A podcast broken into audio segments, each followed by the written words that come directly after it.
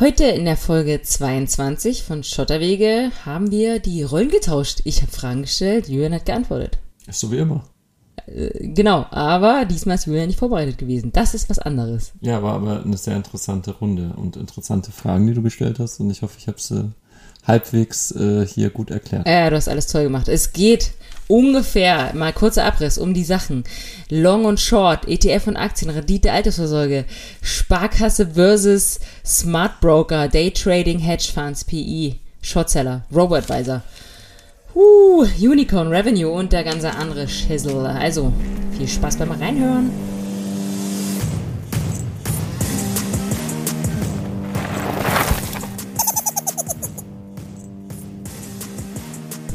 Der, der DAX muss gleich ein Bäuerchen machen. Achtung. Äh, Julian ähm, hat Feierabend und sich ein Getränk mit Kohlensäure gegönnt. Und Das jetzt. ist der Feierabend. Ich muss hier Podcast machen. Ne, das ist doch wie Feierabend, nicht? Ja. Ja, ist ein bisschen, man muss schon sagen, es ist tatsächlich anstrengend. Deswegen ist es so, also das, aber das dürfen wir eigentlich nicht schon wieder sagen. Jede Folge fängt damit an, dass wir uns beschweren, wie schwer es eigentlich ist, einen Podcast zu machen. Aber ihr, ihr müsst einfach wissen, dass es nicht so leicht ist. Ja, man muss seinen Mund auf und zu machen. Man muss ein Mikro hinstellen. Nee, man muss sich vorbereiten, Man Nummer eins. Und Internet. Nummer zwei ist, man muss hier die richtigen Regler drehen. Das haben wir immer noch nicht hingekriegt. Vielleicht ist heute besser. ja, Ähm, wir glänzen mit Inhalten.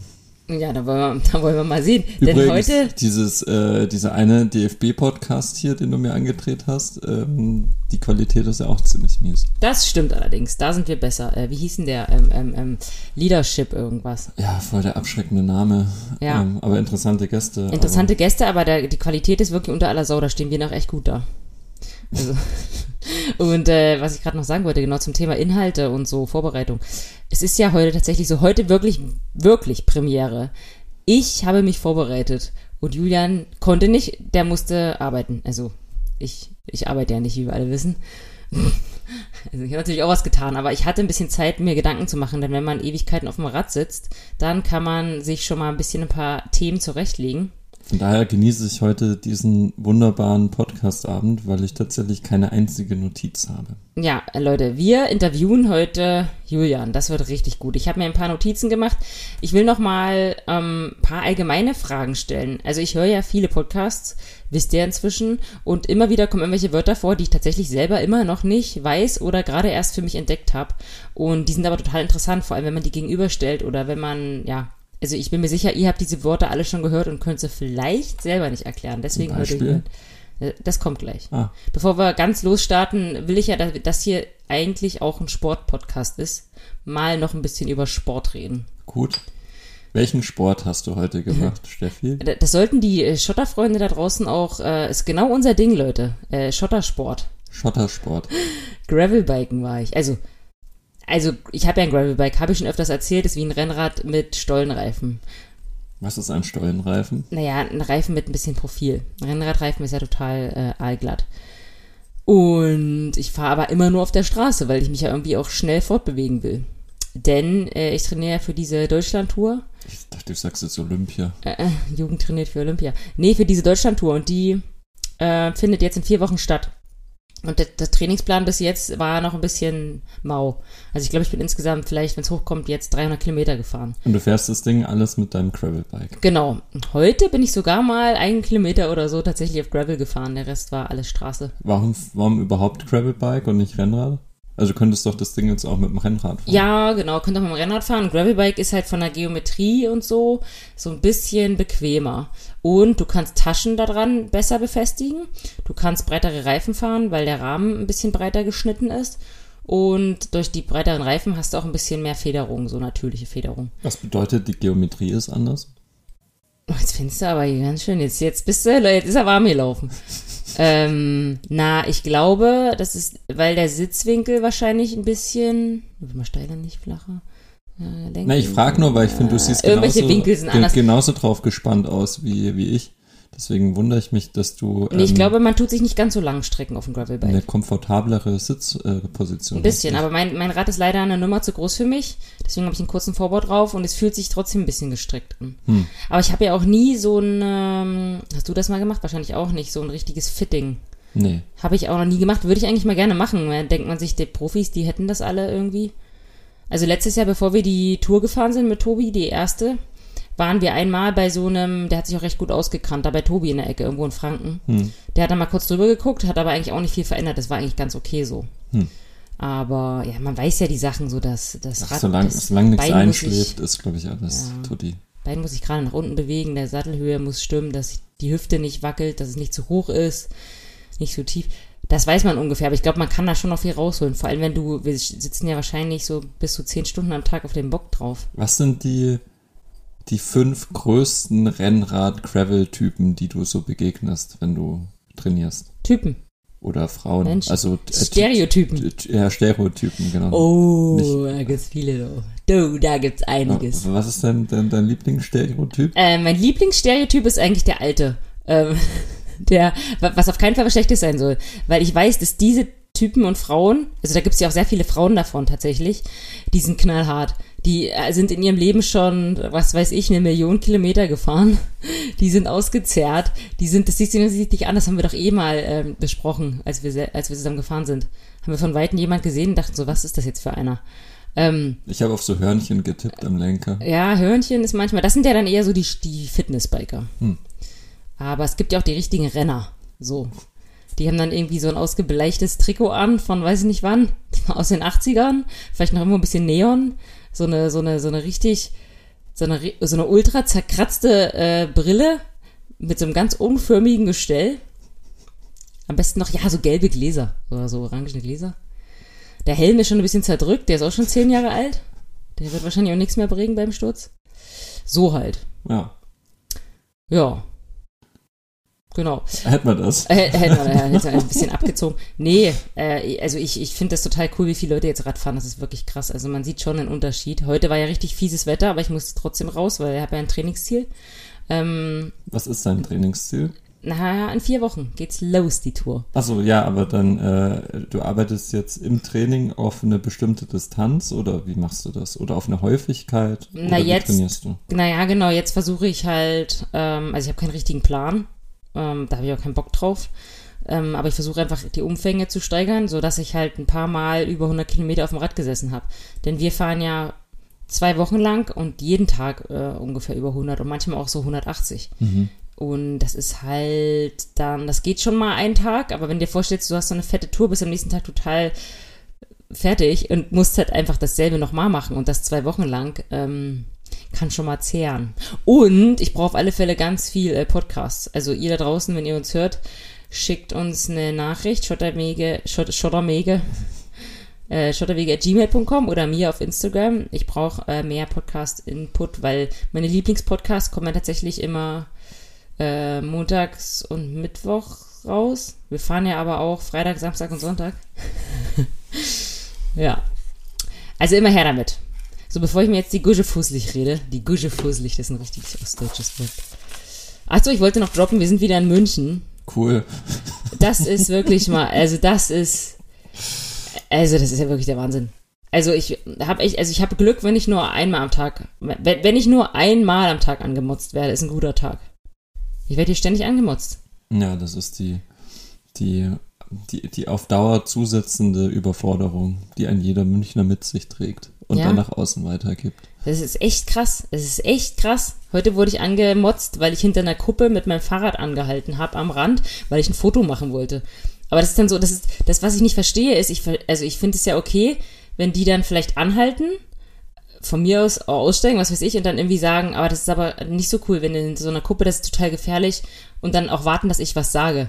Aber so, so passiert's ja nicht. Wir können das ja mal nachspielen. Du warst ja nicht dabei, aber äh, du kannst ja ungefähr mal den Bayern spielen. Also ich stehe da jetzt, du hältst an mit dem Auto, lässt das Fenster runter, was sagst du? Servus! Nee. Ähm, ja, warte, ich, ich weiß es wahrscheinlich. Äh, weg da von der Kuppen!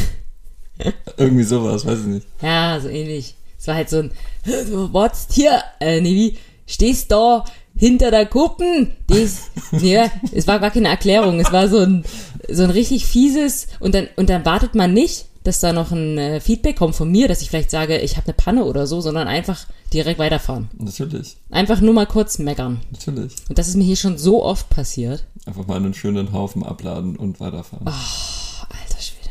Tja. Ja, ja. Aber ich will mich nicht beschweren. Es ist ja auch ganz schön hier, die, die Aus, der Ausblick zu den Bergen, die man eigentlich nie sieht, weil es immer so diesig ist. Hm, naja. Okay, Leute, es geht jetzt los. Also ich habe ein paar Notizen, ist alles ein bisschen chaotisch, aber wurscht. Das sind Sachen, die ich hoffe, euch interessieren. Also ich habe auch eine Nachricht bekommen von jemandem, der auch ein paar Informationen haben wollte zu den Sachen. Komme ich aber nicht sofort dazu. Mache ich später, mache ich später. Da geht's ums Thema ähm, Apps, also hier Trade Republic, äh, Scale, Scalable Capital, die, die Geschichten. Okay. Oder du kannst ja gleich mal, mach mal das am Anfang gleich, damit die Hörer zufrieden sind, weil Hörerzufriedenheit Ah, ist ist Prio. jetzt, sind jetzt meine Ferien vorbei und jetzt ist wieder alles wie, wie gehabt. Nein, ich, ich frag dich jetzt einfach was. Ja, ja, genau. Und zwar ging es um das Thema, ähm, diese Apps halt. Ähm, du kannst du gleich mal erklären, genau. Erklär doch mal, was ist ein Smart Broker? Weiß ich nicht. Hab keine Notizen dabei. Naja, aber ich meine nur, so ein App, Trade Ja. Republic, Scalable Ja, Capital, gut. die anderen, das sind doch Smart Broker, oder? Ja, äh, woher hast du den Begriff Smart Broker? Ähm, ich glaube, ich habe Trade Republic gegoogelt und wollte wissen, was es noch alles gibt, was so ähnlich ist. Okay, und was hast du gefunden? Außer Scalable Trade- Capital, Ja, was ich noch? glaube, Robin Hood ist auch sowas, oder? ja, was noch? Ähm, weiß ich nicht mehr. Okay, also nur, dass ich weiß, was, mein Gott, Definitionen sind ja immer auch manchmal ein bisschen subjektiv, aber dann weiß ich Bescheid. In dem Fall unterscheidet die Broker von anderen Brokern ähm, natürlich der Auftritt, das heißt, du hast oftmals nur eine App oder, oder es ist sehr App-basiert und natürlich dadurch auch benutzerfreundlicher oder ähm, wie so eine Neobank auch auftritt, wie eine N26, einfach viel mehr auf den Nutzer zugeschnitten in die Moderne. Du musst jetzt nicht irgendwie ein Online-Banking bei der Sparkasse anmelden und dann ewig rumklicken und dann deinen Personalberater anrufen etc. Äh, Personalberater, deinen Kundenbetreuer. Ähm, sondern das geht alles über die App. Trade Republic kommt nur mit der App, also du kannst gar nichts online machen, sondern du hast nur diese App, um zu handeln. Und dann sind oftmals von diesen Smart Brokern, die gehen natürlich sehr aggressiv in den Markt, äh, sind natürlich auch die Kosten fürs Handeln deutlich günstiger. Zum Beispiel, wenn du jetzt eine Einzelorder aufgibst bei Trade Republic, dann wirbt Trade Republic ganz ähm, ja, aggressiv damit. Es kostet nur ein Euro der Trade. Wenn du bei einem anderen nicht-Smart Broker, zum Beispiel bei einer Comdirect ähm, oder einer, keine Ahnung, ING handeln würdest, würdest du so vielleicht 10, 12 Euro zahlen pro Trade. Das ist schon ganz schön ähm, ein Unterschied ähm, und leitet, verleitet andererseits, und das sagen dann die Kritiker natürlich auch zur Gamification ein. Und wenn du jetzt einen, Entschuldigung, Zwischenfrage, einen Sparplan hast, wo du jeden Monat was sparst, ist das dann jeden Monat die, die Gebühr? Nee, also da, da müsste ich jetzt gucken in die, in die einzelnen, in die einzelnen ähm, ja, Konditionen. Ich weiß zum Beispiel, wenn du bei der Comdirect einen Sparplan machst, dann zahlst du 1,5 Provision. Äh, Provision. Ähm, Bei jedem Mal. Äh, ich meine, müsste ich jetzt nochmal genau nachgucken, wie es ist. Oft entweder auf das investierte Kapital pro Jahr oder auf deine, auf dein, auf deine Einzahlung. Und bei, äh, bei diesen Apps kann man auch so Sparpläne machen und zahlt dann wahrscheinlich machen. weniger. Dann zahlst du weniger, korrekt. Ich meine sogar bei Trade Republic zahlst du, glaube ich, auch gar nichts für den Sparplan. Krass. Ähm, naja, aber das ist dann quasi äh, trotzdem, muss man sagen, lohnt sich das dann wahrscheinlich am meisten für die so, die, die Gamer, die, äh, die Muss diese. nicht sein. Sehr professionell. Noch E-Mails gekriegt. Ja. Du liest parallel, äh, kannst ja vorlesen. Äh, nee. War eher eBay Kleinanzeigen. Ich habe ungefähr seit einem Jahr versuche ich ein iPhone 4S zu verkaufen. Ah, Vielleicht will's ja jemand von euch. ja. Kostet derzeit, glaube ich, noch 80 Euro, aber will keiner haben. Und das ist geil, da ist noch so eine Hülle, die habe ich in Los Angeles am Flughafen gekauft aus Holz, mit so einem geilen Holz. Äh, was ist denn das überhaupt? Ein Löwe oder ein Bär oder so hinten drauf? Ist voll geil, ist voll das geile Handy. Mhm. Will keiner. Hm. Ihr verwöhnten Schnösels und Schnösellines. Egal, erzähl mal weiter. Ähm, ich meine, ich könnte sie auch weiter benutzen. Ne? Ich bin auch verwöhnter Schnösel. Ähm, genau, also wenn jetzt Leute viel traden, also Day, Day, Day Trading war auch eins von den Wörtern, was ich mir aufgeschrieben habe. Kannst du vielleicht Day Traden nochmal, aber das ist ja eigentlich klar, oder? Naja, Daytrading bedeutet, ein Daytrader ähm, beziehungsweise Daytrading, oh, was, wie würd, was würdest du denn unter Daytrading Na, ich würde jetzt verstehen? sagen, Daytrading sind halt Leute, die kenne ich auch ein paar, die irgendwie ständig nur gucken, Kurse hin und her, oh nee, dann nehme ich da was weg, da put, ich- äh, put, put ich, ein bisschen Englisch, dann äh, baue ich da noch ein bisschen was hin, dann, also man nimmt halt die kurzweiligen Kursschwankungen mit und versucht dadurch halt, also so ein bisschen game-mäßig. Also der wesentliche Unterschied ist natürlich die, der Anlagehorizont. In dem Fall ist der Anlagehorizont ein Tag. Du hättest jetzt einen Anlagehorizont vermutlich bis zu deinem Rentenalter, also Drei mehr- Tage noch. äh, Genau, mehrere Jahrzehnte. Und äh, das ist der wesentliche Unterschied. Ein kurzer Anlagehorizont, ähm, weißt du ja selber. Also du hast, nimmst natürlich dann, bist sehr anfällig auf, ähm, auf kleine Schwankungen und du weißt ja, wie so ein Tageskurs aussieht. Ähm, Gibt es ja auch Ups und Downs, aber das sind dann auch kleine Kursbewegungen, die dann Daytrader auch versuchen auszunutzen. Oft auch dann über gehebelte Produkte. Das heißt, ähm, das sind dann Derivate mit drin, die dir zum Beispiel dann diesen Kursanstieg oder Kursfall nochmal multiplizieren mit einem Faktor, mit einem Hebel. Aber ist das dann auch Long und Short? Oder äh, also ist eine Short-Position einfach nur was, was man kurz macht, also wie Daytrading oder ein paar Tage? Oder heißt Short dann schon, dass man auf fallende Kurse Zweiteres. Short hat nichts mit der Dauer zu tun. Ähm, von einer Long-Position sprichst du immer, ähm, wenn du auf steigende Kurse setzt, auch von einer Short-Position, wenn du auf fallende Kurse setzt. Aber fallende Kurse setzen, das ist eher so ein Spiel mit dem Teufel, oder? Nö, nicht, nicht zwangsläufig, aber um auf fallende Kurse setzen zu können, brauchst du ähm, ein derivatives Finanzinstrument. Und ein Derivat ist nicht so, ähm, ich sag mal, von der Komplexität natürlich ein bisschen schwieriger als jetzt eine Aktie oder eine Anleihe. Und von daher auch mit mehr Risiko behaftet, definitiv. Ähm, ja, also ich finde das, äh, das ist ja das Ding. Die, diese kurzen Sachen empfehlen wir ja keinem unbedingt. Würde ich auch selber nicht machen, weil ich ja viel zu wenig weiß drüber und auch mit Geld da nicht rumspielen will. Aber für jemand, der lang was, also einen langen Anlegerhorizont hat, da reicht doch dann, also da muss man doch wahrscheinlich gar kein so ein App, also diese Vorteile von geringen Kosten sind ja dann wahrscheinlich verschwindend gering, wenn du nicht so oft da irgendwas reinlegst. Ja, also wie gesagt, ich kenne jetzt die, du hast ähm, Scalable Capital noch genannt, ich kenne jetzt da die Konditionen nicht, aber ich meine auch, dass die sehr günstig sind oder aggressiv sind in ihren, in ihren Kosten auf jeden Fall. Oder auf jeden Fall vermute ich mal günstiger als jetzt äh, die altbewährten Broker. Ähm, naja, es kommt halt drauf an. Ich meine, du kannst natürlich auch über Sparpläne über 10, 20 Jahre die anlegen zu niedrigeren Kosten als wie bei einem nicht-Smart Broker. Das würde sich ja auch lohnen. Also du kannst die Smart Broker heißt nicht gleich Gamification, Ja, aber schon ein bisschen schon. Das hat, ich glaube, es hat halt die, das hat, ist halt die Gefahr. Super viele Leute, ich, ich weiß, ich weiß die Zahlen jetzt gar nicht, aber ich kann mir vorstellen, dass diese Smart Broker in den letzten Wochen und Monaten einfach krasse äh, Neukunden gewonnen haben ja, und die jetzt da alle so ein bisschen rumspielen. ja. Und das ist, finde ich, irgendwie eine sch ganz schwierige Entwicklung. Ja, das Spielcasino wird so ein bisschen auf den Kapitalmarkt gelegt. Ja. Kann man natürlich sagen, na, war doch schon immer so. Ähm, ist natürlich aber jetzt auch nochmal, sind die Leute da äh, mit dabei, die eine geringere Risikotragfähigkeit haben, also deren Verlust vermutlich ja, stärker, stärker äh, trifft, als ich habe wie so das Leute, Gefühl, die es verkraften können. Ich habe so das Gefühl und wir unterstützen das ja auch ein bisschen. Das ist so ein bisschen trendy, Mhm. so, so sich selber zu kümmern, wie, wie, was man so mit seinem Geld macht. Und man Ja. packt das nicht einfach mehr aufs Sparbuch oder Ja. macht irgendwie einen Bausparer oder so. Aber die Grenze von, man macht das irgendwie selber zu, man, man wittert dann so die Rendite und macht da irgendwie so, so, so ein Spiel draus, ist halt Ja. gering. Ich glaube, viele sind da sehr anfällig für. Glaube ich auch. Also ich habe persönlich für Spielsucht und sowas war ich persönlich nie anfällig. Also das hat mich nie, nie gereizt, irgendwo zu spielen oder, oder dieses, keine Ahnung, Spielcasinos, langweilt mich völlig. Ähm, bei Aktien, da kommst du schon irgendwie rein. Also du, du, wenn du, gerade wenn du sagst, du beschäftigst dich selber damit, dann fängst du an mit so relativ einfachen Dingen wie ETFs, die, die eine, breit diversifiziert sind. Das heißt, du hast ein relativ geringes Risiko.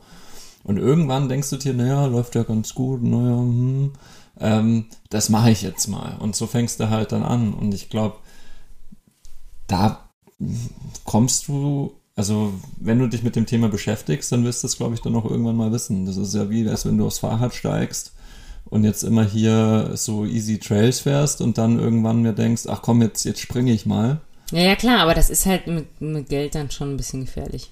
Ne, mit der Gesundheit ja auch. Aber Ja. Gut, okay, nächstes Thema. Nee, ich wollte noch eine, ähm, eine Sache dekli de dekliniert, würde ich sagen. Definiert haben wollen. Und zwar ist das das, das Neobank-Ding. Warum heißt denn das Neobank? Einfach die neue Bank. Ja, so, so kann man es Also. Bank 2.0 ist einfach die, wo keiner mehr hinterm Schalter steht. Naja, das gab's ja davor auch schon. Also es gab ja auch schon vor, ich weiß nicht, wann das wirklich losging. Ich hätte jetzt getippt, so um die Jahrtausendwende mit Direktbanken oder mit dem Aufkommen vom Internet, dass du Online-Banking hattest und dann die ersten Banken ausschließlich ohne Filialnetz auskamen. Und jetzt eben ähm, mit Neobanken, sowas wie ein N26, ein Aber warum Revolut, heißt es ein Neobank? Bitwaller. Ähm, weil es ähnlich wie beim, beim finde ich eigentlich eine, so eine An- Analogie zum, zum Broker. Es gibt, die, die Bank bekommt einen neuen Auftritt. Wenn ich es mal am Beispiel von N26 mache, N26, die Gründer hatten die Idee damals, Deutsche übrigens, ähm, hatten die Idee, eine Kreditkarte oder Bank für Kinder zu machen und hatten dann sehr bekannte Investoren und dann hat sich das, meine ich, so ein bisschen wegentwickelt, aber das Konzept in Form der Einfachheit, ähm, eine Bank zu entwickeln, die wirklich nur das rudimentärste hat und nur über eine App bedienbar ist und gleichzeitig unglaublich einfach, verständlich. Du, du hast einfach einen total schlanken Verwaltungsapparat, wenig Mitarbeiter, du setzt auf deine, auf deine Plattform, also auf Technik und das macht, ist ein wesentlicher Unterschied zu einer klassischen Bank, die einen unglaublich großen Verwaltungsapparat hat, die ein großes Filialnetz hat, die viele Mitarbeiter beschäftigt, die teilweise nicht digitalisiert ist, sondern diesen Schritt in die Digitalisierung machen muss, während eine Neobank aus der Digitalisierung kommt. Also da einfach schon diesen ganzen Push, also diese Transformation in diesem klassischen Bankensektor, ähm, ist ja hin zur Digitalisierung und, und weniger Old Economy. Und da sind einfach die, haben die Neobanken einen riesigen Vorsprung. Sie sind einfach viel schlanker unterwegs. Ja, aber ich wollte noch mal wissen, was Neobank jetzt genau. Neobank heißt einfach neue Bank. Eine neue Bank. Aber eine neue Bank ist die, die einfach digital ist und eine App hat. Das ist eine sich, Neobank. Die sich, naja, inzwischen haben ja alle Banken ähm, eine App, aber die vor allem, eigentlich ist es perfekt erklärt, also eine neue Bank, sie, sie, sie wird neu aufgesetzt, schlank, digital, innovativ, also vielleicht auch die Produkte sind dann innovativer, zum Beispiel so eine Bitwala, wo du dann dein äh, auf äh, Bitcoin Festgeld, äh, auf Festgeldkonto aber verzinsen kannst, solche Geschichten. Hast du Podcast gehört, oder? Oh, ein bisschen Podcast gehört. Welcher war denn das nochmal mit dem Bitweiler? Äh, das war, ah, war das nicht oben? Ich glaube, das war bei Handelsblatt äh, Disrupt, Ja. war die Chefin von Bitwala, meinte. Ja, stimmt, stimmt. Genau. Kann man ja auch vielleicht in die Shownotes machen, wenn ich, wenn ich mir das, warte mal, ich schreibe es mir mal auf. Die Shownotes macht ja immer Julian, während ich den ganzen Wurstsalat hier zusammen schnibbele. Zum Beispiel bei, ich weiß noch, bei, bei Number 26, damals, ich weiß nicht, heißt es immer noch Number 26 oder Keine nur noch Ahnung. N26? Damals hieß es Number, Number 26. Das war halt total innovativ, dass du jetzt eine, eine Bank wirklich mit der App steuerst und mit, mit sonst eigentlich nichts und dass du Moneybeam machen konntest. Also jeder, der jetzt ein anderes N26-Konto hat, konntest du halt real-time einfach Geld überweisen, nur mit der, mit der Nummer, mit der Rufnummer. Und das war halt schon so damals so, wow, krass, cool. Ja. Oder dass du beim Italiener warst, deine Number 26-Karte hingelegt hast und dann die 10 Euro direkt real-time abgezogen waren und du sagen konntest, ah, Berechnung brauche ich nicht, ich habe schon hier. Also es war halt Ja, Neobank. aber das haben wir ja gerade eben im Fernsehen gesehen, in der Börse vor acht, äh, dass die Deutschen so die krassen Bargeldleute sind. Ich hab Und keine glaub, Ahnung, Viele, also- also, weil das, das ähm, passt jetzt ganz gut zu der anderen Frage von dem äh, Hörer. Der hat dann gefragt, eben mit den Smart Brokern, ob wie sicher das denn irgendwie ist. Weil man kennt ja jetzt die Stories von den äh, Bitcoins, dass die dann irgendwie, äh, also das ist ein ganz anderes Thema jetzt, aber er hat es halt zusammengewürfelt. Ähm, und ja, wenn man da vielleicht so viel Sachen hört, dann weiß man auch nicht mehr, was stimmt. Bei Bitcoin war es ja wirklich so, wenn du da deinen dein, dein Code da verlierst oder, oder wenn du die online liegen hast und dir der Provider oder der Trader da pleite geht oder äh, was weiß ich, es ein Scam ist, dann bist du de deine Bitcoins halt los. Aber, und die Frage war jetzt, er hat das ein bisschen verglichen mit den Apps jetzt, also mit Smart Brokern, ob ähm, es da auch eine Einlagensicherung gibt oder ob das halt auch irgendwie alles so ein bisschen, ähm, naja, nicht so. Also ja, die meisten sagen sich halt Sparkasse, so, denen vertraue ich, mhm. aber irgend so einer Internetseite und irgend so App, da tue ich doch jetzt nicht mein ganzes Geld rein.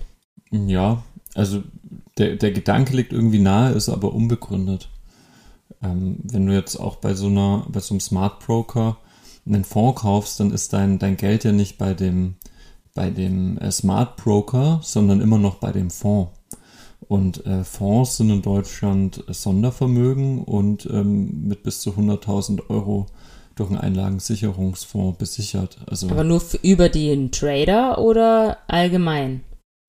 Ähm, wie meinst du? Naja, die 100.000 Euro, wenn du jetzt zum Beispiel äh, bei, der, bei der Sparkasse hast du 100.000 Euro gesichert, dann bist du vielleicht noch bei der ING, mhm. da hast du nochmal, ING, hast du nochmal ähm, 100.000 Euro. Wie ja. ist das jetzt, wenn du jetzt meinetwegen in, dann noch ein Scalable Capital Konto hast? Meinst du, dass du jetzt die 100.000 Euros addierst? Oder? Ja, ja.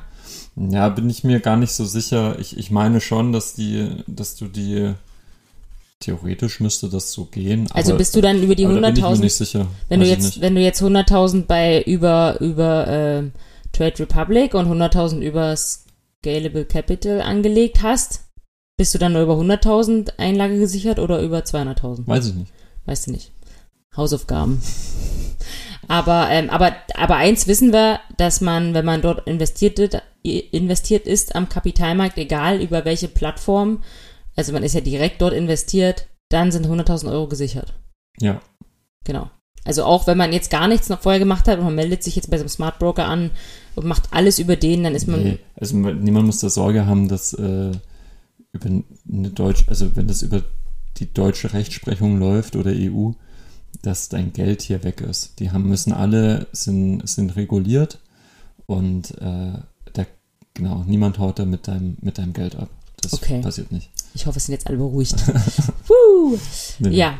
Naja, aber es ist immer, haben wir ja auch in einer, im eigenen engen Umfeld jetzt gemerkt. Es gibt tatsächlich ähm, einfach eine, die Leute wollen das schon machen, die belesen sich und so, aber es ist immer noch ein Schritt zu sagen, ich mache das jetzt. Ja. Weil man immer noch Angst hat, das Geld ist dann einfach weg oder so. Also ich hatte das auch am Anfang.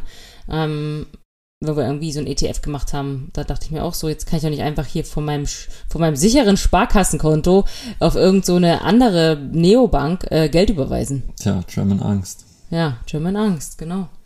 Okay, äh, wir machen weiter mit einem ganz lustigen Spiel.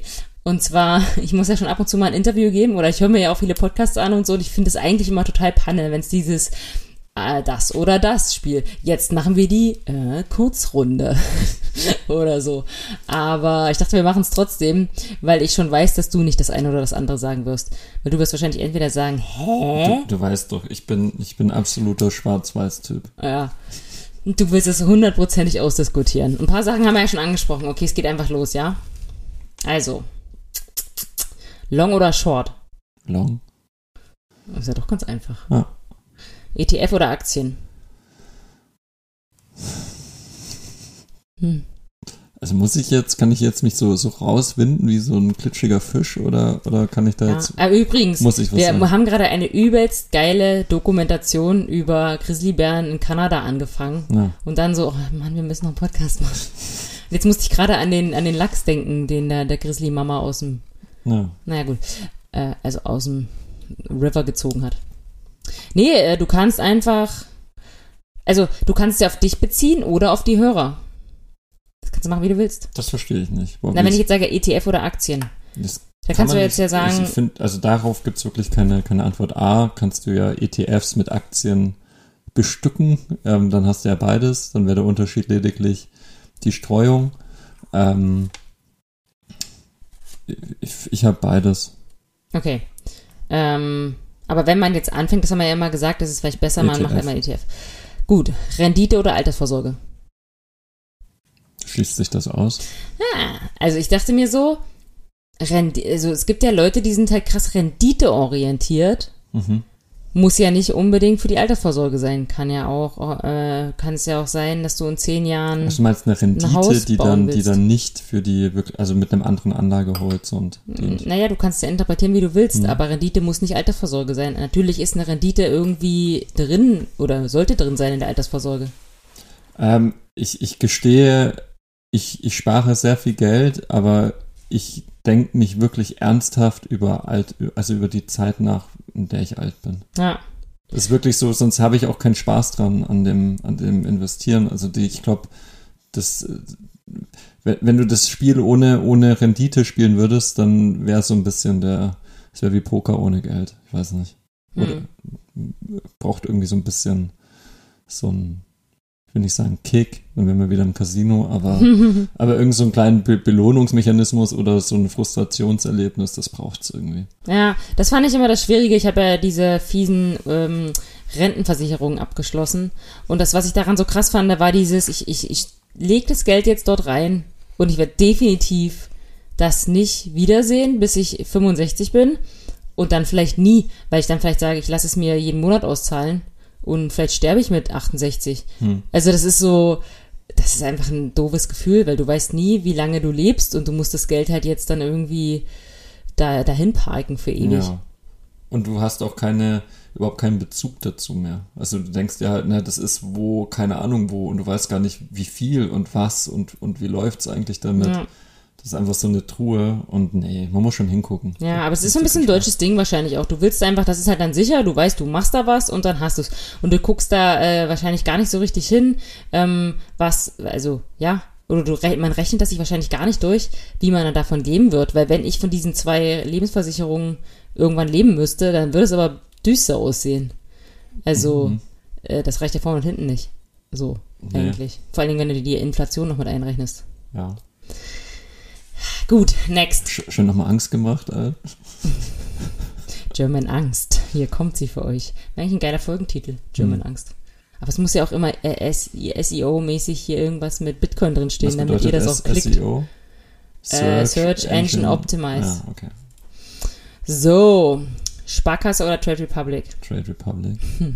Ja, das war einfach, das war einfach. Ey, man Ich- würde ich- ich ich, habe- glaube, wir langsam müssen wir auch eine Provision Ja, für den kriegen. Das ist echt, echt schlimm. Ich muss mich auch mal jetzt mehr bei mehr äh, anderen Smart Brokern anmelden, sonst rede ich immer nur über Trade Republic. Ja, stimmt, ne? ich, ich bin hier von, von Trade Republic. Und du hast auch, äh, wir haben auch dazu beigetragen, dass sich zumindest eine Person, von der wir wissen, jetzt dort angemeldet hat. Ja, ja, und, und äh, stell dir vor, das ist wirklich so, ähm, das ist so, so ein Ding, dass dann irgendwann mal in 20 Jahren hat diese ganzen Idioten, die bei Trade Republic ihr Geld verloren haben. Oh, Julian, jetzt wird's. Ja. genau. So, Willst du vielleicht den Disclaimer nochmal das ist so ein einsprechen? Wirecard-Ding, ja. Eine ganz, ganz sichere Sache. Aber nee, wirklich, es hat nichts miteinander zu tun. Ja, also äh, egal, ich würde sagen, ab jetzt nur, okay, Sparkasse oder, nee, warte mal, äh, Oldschool Bank oder Smart Broker. Genau, oder Neobank. Auf Ja. jeden Fall Neobank. Die Sparkasse zieht mir, ich bin ja auch bei der Sparkasse, muss ich gestehen. Also auf der Sparkasse geht mein Gehalt drauf und die Miete wird abgezogen und der Rest geht direkt ins Depot. Also auf der Sparkasse, das ist nur so ein, wie so eine, äh, so, so ein Autobahndrehkreuz. Aber dafür verlangt die Sparkasse immer noch, ich glaube, ich 2,95 pro Monat von mir. Ja, gut, das ist halt mal eine Tofu-Wurst weniger. So, weiter geht's. Ähm, Ja, aber wofür? na, denn damit die Tante hinterm Glas äh, auch ihr bezahlt wird. Bezahlt du sie doch. Ich bin auch bei der Sparkasse, ich zahle auch genug. Okay. So, weiter. Coinbase oder Trade Republic. Kennt die Folge auch Trade Republic, ne? ja. Äh, Coinbase, Mhm. Bayern oder Brandenburg? Brandenburg. Ja, ja, ja. Ähm, War eine Fußballfrage, oder? Ich habe noch eins, das habe ich hier eigentlich als Zusatz aufgeschrieben, aber ich glaube, ich, ich, äh, das wird jetzt, glaube ich, länger, das kannst du, glaube ich, nicht so einfach beantworten. Disruptive oder Flywheel? Was ist ein Flywheel? Da habe ich mich nämlich heute auch damit beschäftigt, das fand ich geil. Also Disruptive weißt du ja, ne? Mhm. Erklär mal. Dis, also disruptiv gibt's ja auch im Deutschen. Bedeutet äh, erschütternd und äh, wird immer wieder in Verbindung gebracht bei ähm, innovativen Unternehmen, äh, vermehrt Startups, die bestehende wirtschaftliche Strukturen oder etablierte wirtschaftliche Unternehmen durch ihre disruptiven Gedanken angreifen. Beispiel Neobank. Ja, genau. Und das, das finde ich eigentlich geil, weil es hieß ja auch dieser Podcast des ähm, Handelsblatt des Disrupt, Disrupt. Ja, glaube ich auch. Ja. Und wie ist mir dieses, dieses Wort jetzt öfters äh, über den Weg gelaufen und jetzt wollte ich einfach mal wissen und habe ein bisschen gegoogelt. Und es ist ja auch eine Marketingstrategie. Ähm, also ich habe das auch im Kontext meiner Marketingarbeit schon mal gehört, Disruptive Marketing. Und das ist einfach dieses, dass man halt irgendwas anders macht. Also neu denken, umdenken, Genau, ja. was, was Verstörendes vielleicht im ersten Moment. Genau. Finde ich eigentlich, äh, das finde ich cool. Und Flywheel ähm, habe ich jetzt auch schon voll oft gehört und auch heute wieder in einem Podcast, äh, in so einem Finanzpodcast und habe mir ein bisschen die Geschichte dazu durchgelesen. Das ist eigentlich ganz cool. Äh, Jim Collins, weißt du, kennst du, oder? Jim Collins? Ist, glaube ich, also der, ich weiß jetzt gar nicht an welcher Uni, war Professor an der Uni, an der Uni, wo äh, Jeff Bezos studiert hat. Mhm. Und ich weiß jetzt nicht, in welchem Jahr das war, aber irgendwie ähm, haben die beiden das zusammen entwickelt, glaube ich, diese, diesen, diese Terminologie und das, was dahinter steckt. Okay. Damals mit Amazon, genau. Also da war gerade die Dotcom-Krise und Jeff Bezos hat so ein bisschen ihn, also seinen Mentor quasi damals gefragt, äh, so nach Hilfe, was soll er machen und irgendwie haben die das dann entwickelt. Und das ist äh, Flywheel ist halt, das kennt man ja, also ein Flywheel ist ja dieses, Mhm. ähm, Feuerrad? ja, ich weiß jetzt gar nicht, wie das auf Deutsch heißt. Ähm, naja, was, äh, was du quasi, was quasi einmal einen, einen Kick braucht und dann so ein bisschen halt immer weiterläuft Ja. durch die Energie, die es selber freisetzt. Und also ein Kreislauf quasi, und das hat mit Amazon ist es ja zum Beispiel so, du hast ähm, die, als erstes steht die positive Kunden, also Positive Customer Experience, positive Kundenerfahrung, das bringt dir mehr Besucher, dadurch auch mehr Händler, dadurch werden die Preise geringer, äh, ist, nee, dadurch gibt's mehr Sortiment, geringere Preise und durch die geringeren Preise dann wieder eine positive Kundenerfahrung. Und so ist es halt ein Kreislauf. Okay, ja. Ja. Genau. Cool. Da haben wir was gelernt. Das war ja, war ja einfach. Und, und ich soll mich jetzt entscheiden zwischen disruptiv und, Ja. und, und, Und Flywheel. Es gibt ja, also das ist, Ja, ist kann ja ich ein, wahrscheinlich Fly, in. Flywheel ist doch wahrscheinlich auch disruptiv. Da- da- Also, dass du, Nö. Das dass ist ja eigentlich in ganz dem normal. Fall das, das Flywheel startest, in dem Fall positive äh, oder eine gute Kundenzufriedenheit. ja, aber das ist ja keine Raketentechnik Ist, oder ist, irgendwas okay, anderes. muss ist nicht, sagst du, ist nicht bedingt nicht jetzt eine. Also es gibt noch mehr so Ja, eine Strategien, aber das sind mal Gedanken, so die zwei, die ich eigentlich interessant fand. Mhm. Also du kannst ja eine Firma, das ist ja eigentlich auch, also ich habe das tatsächlich im OMR-Podcast gelesen, Ja. auch, äh, also gelesen, die haben ja auch eine Se- Internetseite. Ähm, wenn sich so Start-up, so Gründer unterhalten, dann sind das halt die Worte, die ständig fallen so. Mhm. Flywheel. Ja, und Disruptive und noch, äh, warte mal, ich habe Ja. die Seite noch offen. Äh, ich kann die auch in die Shownotes machen, ist eigentlich ganz interessant. Da steht, warte, warte, warte. Äh, Pivot, Disruption, Minimal Vi Viable Product oder so. Ein Startup-Gründer, Wagniskapitalgeber, Venture Capital und Marketingmacher aus der Digitalszene sich untereinander unterhalten, spreche diese in der Regel ihre ganz eigene Sprache. Gut. Hm. Wieder was gelernt. Wieder was gelernt. Ähm, genau, lass mich mal weiter gucken. Und zwar habe ich mir noch aufgeschrieben, Daytraden hatten wir. Hedge Funds. Mhm. What is it? Was ist es? Ähm, hat man auch schon mal erklärt im, im Zusammenhang mit den GameStop-Lemminge in der Folge. Ähm, ein Hedgefonds würdest du allgemein als alternative Anlageklasse bezeichnen. Also du kannst in Hedgefonds investieren. Hedgefonds sind überwiegend für professionelle Investoren geeignet, also nicht für Privatinvestoren. Ähm, Hedgefonds äh, kennzeichnen sich durch ihre aggressive Anlagestrategie aus. Aggressive Anlagestrategie bedeutet in dem Fall Long Short. Das heißt, äh, du gehst jetzt nicht nur klassisch in einen ETF, sondern du machst aktives Management und äh, nimmst auch viele, machst viele Wetten, sehr aggressive, spekulative Trades, auch auf fallende Kurse. Ähm, Im Vergleich zu normalen Aktien hat so ein Hedgefonds ähm, nicht unbedingt eine bessere Performance in steigenden Märkten, aber wenn es mal zu einer großen Krise kommt, dann ist der Hedgefonds, oder das sollte eigentlich das Ziel sein, aufgrund seiner, auch seiner Position auf fallende Kurse in den richtigen Momenten, ist er dann natürlich outperforming gegenüber anderen Anlageklassen oder Strategien. Weil sich hedgen heißt ja irgendwie sich absichern, ne? Deswegen machen ja viele, was heißt viele, aber die Investoren, die das in ihrem Berufsbild so ähm, beschrieben haben, hedgen sich ja gegen irgendwelche Verluste, indem sie auch auf fallende Kurse setzen. Ja, richtig. In dem Fall ist es ein bisschen äh, misleading. Also ja, es, es ist richtig, vom, vom, vielleicht vom Ursprung. Allerdings bedeutet Hedging eigentlich, also ein Institut wie eine Bank, Versicherung oder ein Finanzdienstleister, wenn der Hedging betreibt, dann wirklich, um mögliche Risiken zu minimieren. Ähm, das heißt, er geht dann auf die, die eine Gegenposition ein, wenn er eben aber auch dann die andere Position hat, um dann in, in Summe bei Null rauszukommen. Also so würdest du dein Risiko minimieren, aber halt dann auch deinen Ertrag.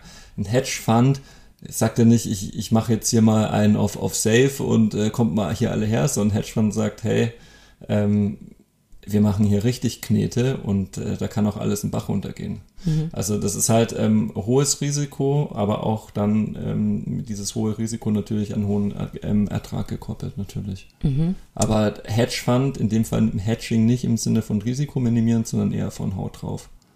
Aha, okay, wusste ich noch nicht. Was heißt ein Hedge? Hedgen, äh, absichern. Ich glaube, ich musste mal an, wie heißt das, Hodge oder so? Was heißt denn hier äh, Eagle auf Englisch? Ähm, na, Adler, oder? Nee. Igel. Nein, Igel, der Igel. Der heißt doch irgendwie so ähnlich. Ach, der Igel. Ja, heißt der nicht? Äh, guck mal, ich habe einen Flugmodus drin. Egal. Oder ihr schreibt uns einfach, ihr wisst das doch, ihr schlaue Schlümpfe. Weiter geht's. Äh, PE. Private Equity. Ja, und? ähm, Private Equity bedeutet, du investierst in Unternehmen nicht, indem du jetzt äh, hier irgendwelche Aktien kaufst, sondern du übernimmst die ganze Kontrolle von dem Unternehmen. Das heißt, du sammelst Geld meistens in irgendwelchen Funds und, ähm, und dann kaufst du die Anteile der Firma und übernimmst die Firma und steuerst die Firma. Das heißt, du hast ein, das sind aktivistische Investoren. Ähm, Aktivisten auf die Straße mit euch. Also sie gehen dann protestieren. Die nehmen dann wirklich den, den Mehrheit, äh, die Mehrheit der Firma. Sie kaufen diese Firma, übernehmen das Management beziehungsweise setzen ihre Leute rein und ähm, machen das flott so richtig und verkaufen es dann meistens so nach vielleicht fünf Jahren wieder. Entweder und dann verkaufen sie es entweder, indem sie es an die Börse bringen ähm, vielleicht an ein anderes PI-Haus oder an einen strategischen Investor natürlich. Das sind so drei Exit-Optionen, die mir einfallen spontan. Gibt es da irgendwelche ganz großen, die, die so ganz, die ganz viel schon gekauft haben und wieder verkauft haben und die ganz viele Firmen so vielleicht auch aus der Patsche helfen, dann die wieder aufbauen oder gibt es da irgendwas? Ja, also Samariter sind es nicht. Das ja, wollte ich gerade sagen, ne, die sind doch alle nur. Da geht es schon um die Knete, klar. Ja. Also die Leute, die diese, in diese PI-Funds natürlich investieren, ähm, genau, hm. das sind Kapitalisten durch und durch.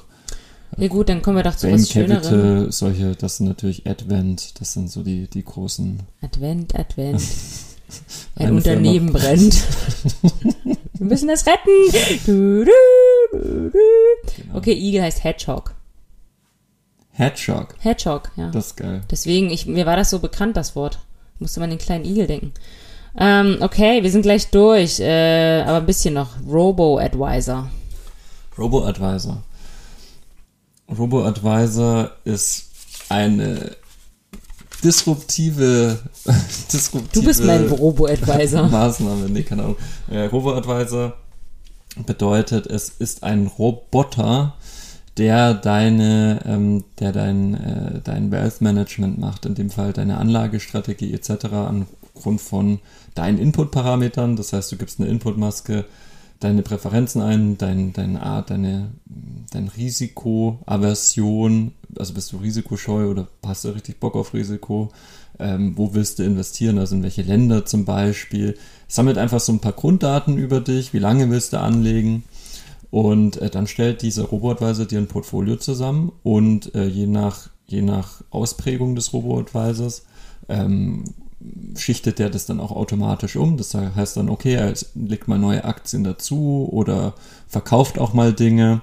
Er ist quasi dein Vermögensverwalter als Roboter. Und da ist kein Mensch dahinter. Da ist kein Mensch Und das dahinter. funktioniert. Das funktioniert hervorragend. Und das gibt es bei allen Neobanken oder was? Das gibt es auch bei etablierten Banken. Bei mhm. Comdirect kannst du dir auch einen Robo-Advisor ja, Ich hab dich. Gut. Der Vorteil natürlich ist, was glaubst du von Robo-Advisor? Na, der kann keinen Fehler machen. Meinst du? Ja, der muss ja irgendwie programmiert sein, das äh, weiß ich nicht. Ja, er ist halt, kann natürlich Fluch und Segen sein. Ähm, er ist natürlich rein technisch, das heißt, er ist komplett neutral. Der hat ein ganz klares ganz klaren Schlachtplan, den er ausführt und lässt sich davon nicht beirren. Ähm, er wirkt oder er, er handelt natürlich dann fast ausschließlich auf, aufs, anhand von technischen Signalen. Heißt, er sieht, Kurs geht rauf, wenn die Schwelle erreicht ist, verkauft er oder auch nicht. Mhm. Ähm, kann natürlich mal passieren, dass es so, äh, so, so kleine Crashes gibt, gibt, sieht man dann häufig.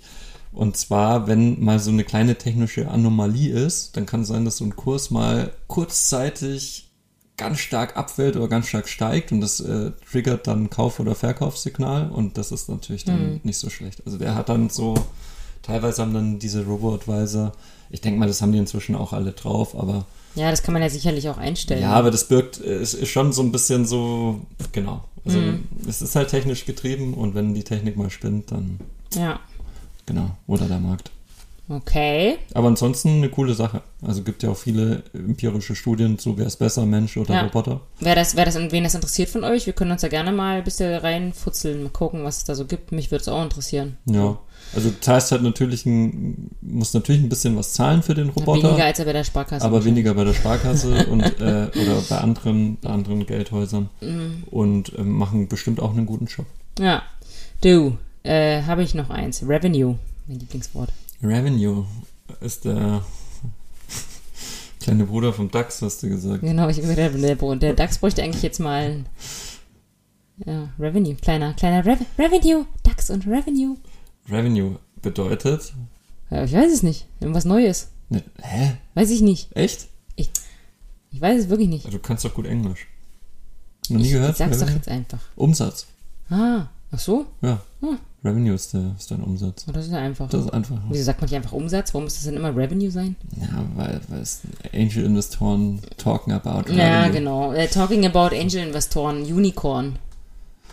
Unicorn ist ein Unternehmen mit einer Marktbewertung von mindestens einer Milliarde Euro mhm. oder Dollar.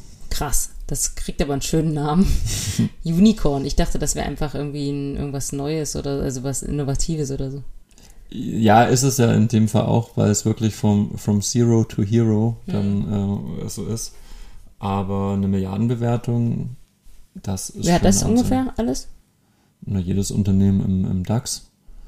Ähm, aber es ist ja kein Unicorn, sondern das sind ja gestandene Unternehmen. Na, aber so ein hier, da ist doch auch so ein Lieferservice drin, ist doch schon. Delivery Hero. Ja. Ja, also war mal ein Unicorn, inzwischen ist das ja auch schon. Also man ist nur ein Unicorn, wenn es so eine so richtige Erfolgsgeschichte ist. Genau. So das, Fairy Tale. Genau, das ist dann dieses, genau, mhm. daher kommt das auch, ja. Okay, letztes Wort. Ich weiß gar nicht, ob du das, ob das was zu tun hat mit Sachen, die du machst, aber ich, ich also, wie gesagt, die Podcasts, wo ich höre, kommt es halt ständig vor. Onboarding. Ich denke dann immer so an ins Flugzeug einsteigen. Ja, warum nicht? Onboarding, in welchem Zusammenhang?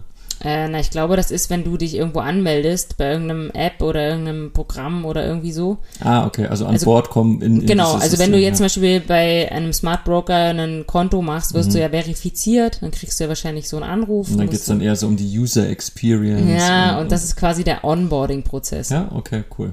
Ich weiß nicht, wie das in Deutsch heißt. Nur der Anmelde, An Anmeldevorgang. Der Anmeldevorgang. Es hört sich einfach alles besser an in Englisch, ist einfach so. Ja. Okay, äh, ich, wir kommen auch schon ähm, zu meiner Masterfrage. Oh. Ähm, aber wir haben überhaupt gar nicht gesagt, wie es dem DAX geht. Dürfen wir das machen? Also einfach das nicht sagen? Du kannst ja mal ganz kurz vielleicht. Ja, äh, gut. Du hast dich auch nicht vorbereitet. Ich bin nicht vorbereitet. Aber ich habe ja mit dir jetzt hier noch äh, Börse vor 8 geguckt, also 15.200 Punkte, obwohl die Sendung nicht über den DAX ging. Ja, ich habe dir das ja erklärt, warum. Ah, warum? Ich glaube, Börse vor 8, man denkt ja, das ist ja gar nicht, sondern das ist ja für den All, All, Allgemeinmenschen. Also nicht für irgendwelche... Wer ist ein Allgemeinmensch und wer ist ein Spezialmensch? Na, ich denke von allen Leuten, die ARD gucken, die jetzt um 8 ARD gucken, ja. sind vielleicht 5% investiert gucken aber trotzdem alle Börse vor acht.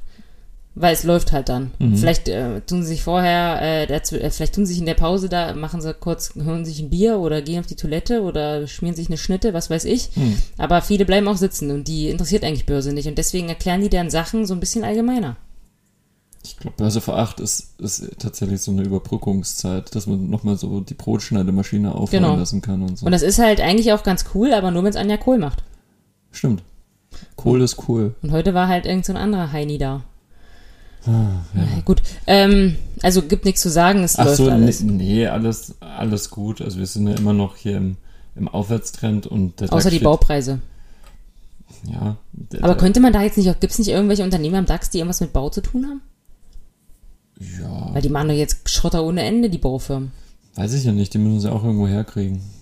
Aber irgend, aber nicht die Produzenten. Die Produzenten machen die Kohle. Die haben ja gesagt, es ist ja nicht so, dass es irgendwie weniger gibt, sondern die haben irgendwie die Preispolitik geändert. Weil sie halt wissen, dass sie es nehmen können. Na doch, es gibt schon weniger auf dem, auf dem Weltmarkt. Also gerade bei Holz war ja auch das Beispiel, ähm, dass natürlich neue, neue Käufer auf dem europäischen Markt auftreten, in dem Fall die USA, weil eben noch diese alten Handelsstreitigkeiten zwischen USA und Kanada, also die USA bezieht ihr Holz überwiegend Ja, aber aus hat, Kanada. Genau, hat aber nichts damit zu tun, dass weniger gemacht wird, sondern die schicken es einfach nicht in die USA, deswegen müssen die Es gibt USA eine es aus Deutschland stärkere. Nachfrage bei gleichem Angebot. Ah, okay. Führt dazu, dass die Preise steigen. Ja, super, super Timing, ein Haus zu bauen. Ganz toll. Ja. Ah, nee, aber sonst glaube ich, äh, alles, alles wunderbar. Ich meine, es kamen ein paar äh, Quartalszahlen in den USA, Tesla und Twitter, das fand ich sehr interessant.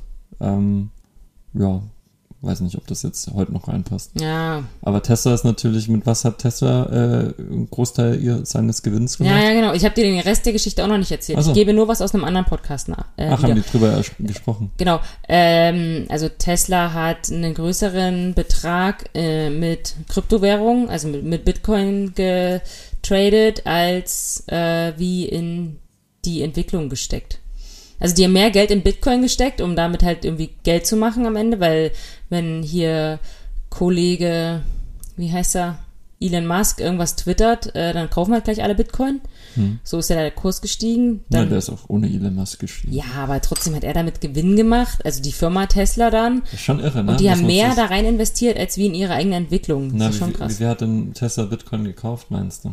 Ich, ich weiß es jetzt nicht mehr die Zahlen, aber es war, es war auch ungefähr gleich viel. Also es war ungefähr gleich viel in der Entwicklung, aber halt leicht weniger. Ja, und äh, das waren über eine Milliarde. Also das Ja. ist schon.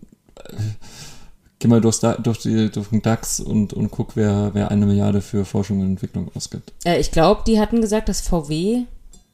VW irgendwer ist ein Kapit ja, aber VW ist der größte Automobilbauer der Welt. Ja, jetzt nimm die noch in Schutz. Ähm, Auf alle Fälle. Ja, mache ich tatsächlich. Also ich bin ja, ich habe ja, Tesla ist mein, mein größtes Anlage-Dilemma ever. Ähm, genau. Und, und trotzdem ähm, fand ich es cool. Ja, du bist, du bist einfach emotional jetzt dazu sehr drin.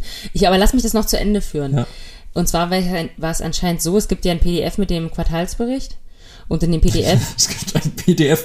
Ja, die, die Neuigkeit, es gibt ein PDF mit dem Quartalsbericht. ja, lass mich doch mal zu Ende reden, das Ja, ist jetzt wirklich wichtig. Okay, ja. Und in dem PDF ist der Tag. Bist du büsch? Ich glaub's ja nicht. Hör mir, lass, mich, lass mich doch mal jetzt reden. Ja. Und in dem PDF, Aha. das ist wichtig, dass es ein PDF ist, Ah. ähm, ist der Teil, wo es um diese Bitcoin-Investition geht, als JPEG eingefügt. Damit man es nicht äh, in der Suchmaschine finden kann, das PDF. Wenn du jetzt eingibst, äh, Tesla investier Investition Bitcoin, äh, kommst du dann nicht auf dieses PDF, weil es nicht durchsucht werden kann, weil es ein JPEG ist. Das ist doch clever.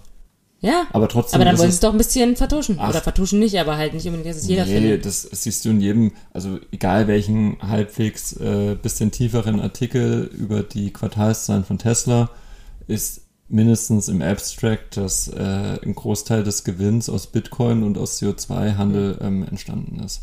Also das ist kein, das ist kein Geheimnis. Aber die wollen anscheinend nicht, dass es ungefähr Das glaube ich nicht. Ich glaube, das ist ein, Warum tust du es dann als PDF einfügen? als JPEG. Ja, meine ich doch. keine Ahnung, aber es gibt etliche, es gibt dafür, überleg doch mal, es gibt parallel etliche Artikel, die über die Quartalszahlen gehen, die genau das beschreiben. Also, Ja, vielleicht dachten sie, die sehen das nicht. und, und ich, wenn jemand sich für, den, für die Quartalszahlen von Tesla interessiert, dann sucht er nicht nach Bitcoin Teslas, sondern er sucht nach, nach den Quartalszahlen Tesla und lädt sich den runter. Also, Hm. okay. ich glaube, das ist, das ist Humbug.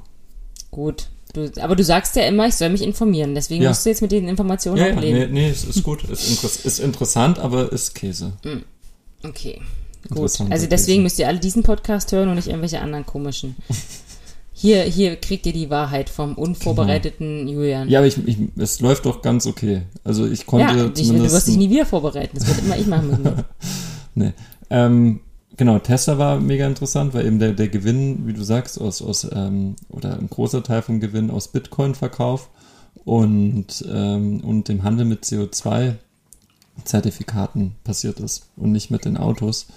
Ähm, nichtsdestotrotz hat Tesla sehr viele Autos verkauft und sie machen ja auch eigene Chips. Und jetzt hast du vielleicht vorher Nachrichten geguckt und hast gesehen, ähm, welche Firma war das?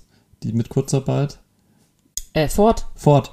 Genau, haben keine Chips. Kann Tesla nicht passieren, die haben ihre Mhm. eigenen. Also wären alle hier um, um Chips buhlen, so wie die Häuslebauer um Holz, ähm, ist Tesla fein Und raus. die Player und die Gamer im Casino. Genau, also das, das muss man, das muss man ein bisschen bedenken. Das ist schon ein ganz schönes, Hm. äh, ganz schönes Ding, dass die einfach sagen, "Pf, mir doch egal, wir haben unsere eigenen Chips. Hm. Und ähm, ja, also es ist nach wie vor, es ist nach wie vor sehr, sehr, sehr, sehr, sehr, sehr, sehr hoch bewertet. Ähm, aber die Firma, ich finde nach wie vor, die Firma hat's drauf, definitiv. Mhm. Und Bitcoin haben sie auch nicht alle, ähm, alle, äh, alle Bitcoins verkauft. Das, da muss man auch immer aufpassen. Sie haben über eine Milliarde Bitcoins äh, gekauft. Dann haben sie einen Für enormen. eine Milliarde US-Dollar. Eine Oh. Milliarde Bitcoins gibt's gar nicht. Habe ich gesagt, eine Milliarde Bitcoins? Ja. Oh, das ist natürlich ein großes Fauxpas. Ähm, gut, dass du aufpasst. Für eine Milliarde, also oder größer eine Milliarde Bitcoins gekauft. Ähm, US-Dollar Bitcoins. nicht zu verwechseln mit den Euro-Bitcoins. Ja, und haben 10% davon verkauft und in etwa, weiß gar nicht, ich glaube 125 Millionen Dollar hatte ich irgendwie so im, im Kopf noch, haben sie damit Gewinn gemacht. Mhm. Aber 90% halten sie nach wie vor. Okay, jetzt Schluss mit den Zahlengewusel. Äh, Masterfrage. Vielleicht weißt du das auch. Äh, ich kann es überhaupt nicht einschätzen, ob du das weißt. Aber die Frage ist, was ist der oder die oder das GAFA? Bitte? GAFA. GAFA. Oder es gibt auch GAFAM. I don't know. Yeah, ich habe was rausgefunden, was du nicht weißt. Ähm, die, der, das, GAFAM. Ähm, also es gibt GAFA und GAFAM. Ich sag dir auch gleich warum. GAFAM sind die Big Five wertvollste US-Tech-Unternehmen und GAFA sind die Big Four sozusagen. Die Big Five sind ja Google, Amazon, Facebook, Apple und Microsoft.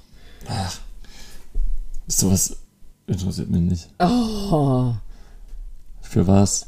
Hat sich irgendjemand wieder, das gab es auch schon, sowas gibt's am, am laufenden Band. Sowas gibt's äh, damals in der Staatsschuldenkrise gab's PIGS, das ist total verwerflich, die die Staaten mit, also äh, Portugal, Italien, Irland, Griechenland, Spanien, waren die PIGS-Staaten und äh, solche Sachen werden immer mit irgendwelchen, ja, nee, sind so, damit kannst du mich nicht, das hat, da, da ist ja kein Wissen dahinter. Sowas merke ich mir nicht. ich höre keine anderen Podcasts mehr zur Vorbereitung für diesen, weil du immer alles gleich breit, breit, Ja, aber erzähl doch mal. Nee, das war's.